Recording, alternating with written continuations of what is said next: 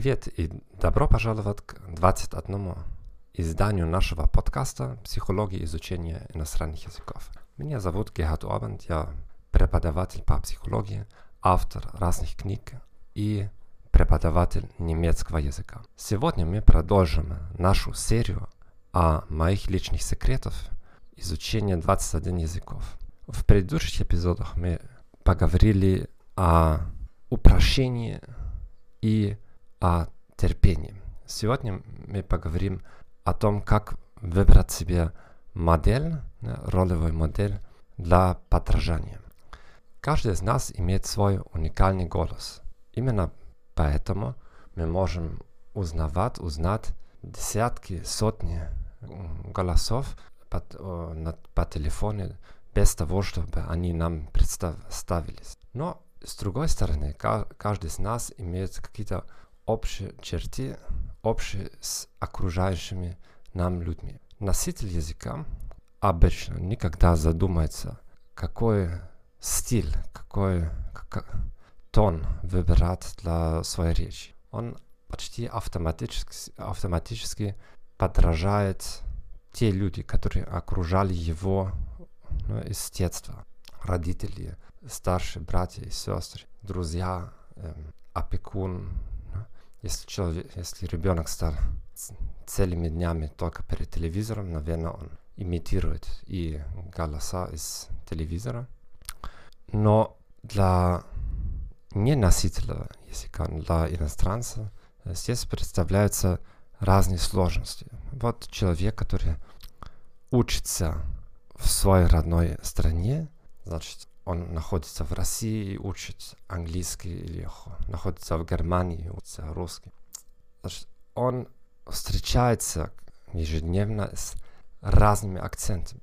Значит, это не обвинение преподавателя, который как не носитель языка может, наверное, или очень вероятно иметь свой собственный акцент, ну, нормально, если, и даже если очень стараться, ну, любой человек имеет свой акцент, всегда в нек- некоторых нюансах, по крайней мере, всегда узнаваешь, если человек иностранец или нет. Да, когда люди разговаривают очень спокойно, ну, в фамильярной атмосфере и так дальше, вот как человек может контролировать свой а, акцент.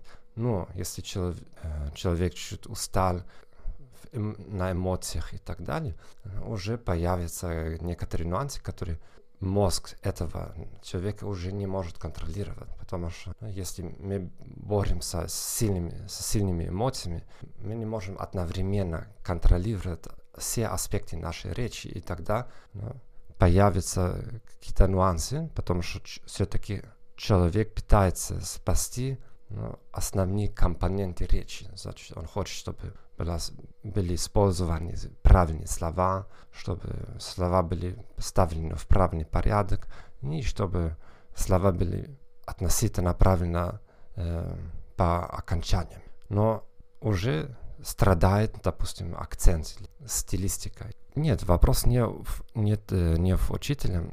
Речь идет о том, что вот если вы находитесь в России и смотрите американские, британские кинофильмы и так далее, ну, вы э, встречаетесь с очень разными стилистиками и акцентами на телевидении.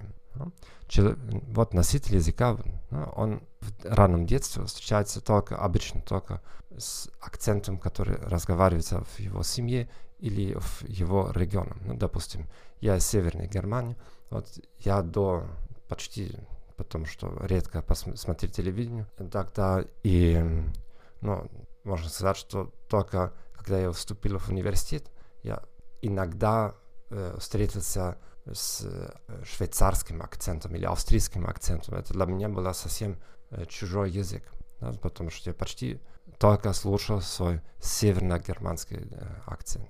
Да. И поэтому для мозг носителя языка легче выбирать акцент, потому что если у нас большое такое большое количество разных акцентов, ну, вот через телевидение, ну, есть путаница в нашей голове. И в конце концов человек, который изучает из-за своей, из своей страны, он, наверное, потом остается своим национальным акцентом, значит, вот, скорее всего, потому что мозг не чувствует, что есть определенный акцент, который надо. Другая проблема в том, что если человек изучает иностранный язык в чужой стране, там, где говорят на этом языке, э, появится такая проблема, потому что обычно в каждом, в каждом регионе говорят и с определенным диалектом, акцентом, да? или люди, которые окружают вас там, э, имеют определенную стилистику. Допустим, вы хотите изучить немецкий, а попадаете в Швейцарию. Тогда вам надо выучить два языка. Это местный, э, устный швейцарский, на котором почти все там разговаривают. Но для работы нам, вам надо выучить именно для письменности этот стандартный немецкий. Значит, с самого начала там надо одновременно изучать два языка. Или вы попадаете в регионы Германии, где говорят на очень сильных диалектах. И результат, скорее всего, будет, что вы приспос... приспособляетесь местным говором э, и в ущерб стандартного языка. Значит, типические мигранты, они копируют местный акцент, а потом у них сложно устранить все эти местные особенности и говорить ну, формально корректно на стандартном. Значит, почему это плохо? Я не скажу, что это плохо. Это может быть иногда очень хорошо, потому что приспосабляться к местному акценту это, это положительно воздействует на интеграцию. Обычно люди любят свой местный акцент. И, допустим, если вы едете в США, в Тех, Техас, а вы постоянно говорите на каком-то английском, э, на, на британском английском, вот, может быть, даже это от, отталкивает людей, потому что вы, они чувствуют, что вы какой-то представитель э, британской э, королевы, вот вы хотите вернуть колонии или не, не знаю что.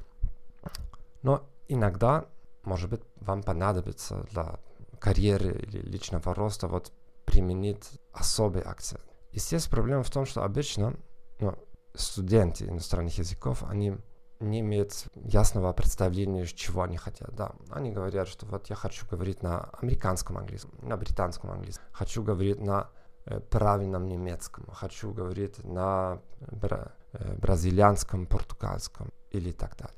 Но под каждой из этих категорий скрываются сотни разных и акценты, и стилистики, да, потому что человек может быть с США, но он говорит на каком-то, э, на каком-то уголовном сленгом, да, или если вы хотите работать в определенной профессии, надо иметь определенную стилистику. Да? Значит, обычно здесь все останавливается. Вот я хочу говорить на стандартном немецком, а больше ничего. Что можно сделать? Во-первых, выясните для себя именно какой стиль, какой акцент вам нужен для вашей, э, ваших собственных целей и именно почему. А здесь можно, допустим, спросить, если у вас контакты в э, определенной стране, вот, э, и ставить такие вопросы. Вот, э, какой тип язык, какой тип акцент или какой стиль вы ожидали бы от человека, который вас обслуживает на X, фе, X сфере. Да?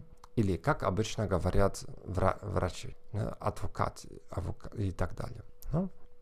Или вы просто наблюдаете, ну, есть разные материалы онлайн. Ну, вот. Эм, письменно это иногда, ну, конечно, доступнее, легче определить. Э, потом пытайтесь найти представителей этих категорий и снабжать себя с достаточным аудио и письменным материалом.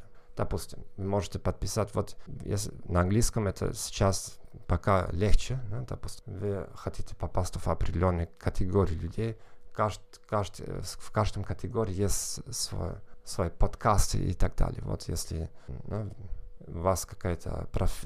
очень узкая профессия, сто процентов существует подкаст, где люди э, делают интервью с разными профессионалами. Значит, можете каждый день слушать, можете каждый месяц слушать по 100 разных представителей этой категории людей и уже можете потом проанализировать именно, что отличает их речь от обычной речи. Потом можете использовать разные техники, которые вы найдете, допустим, в моей книге The Go Method, да, ссылку найдете, естественно, подкаст. Допустим, там есть техника караоке, и э, можете этими техник, техниками имитировать и стилистику, и э, акцент этих людей. И потом периодически надо сделать какие-то э, проверки, на аудит. Вот можете э, вы сравнивать ваши записи с оригал, оригиналом.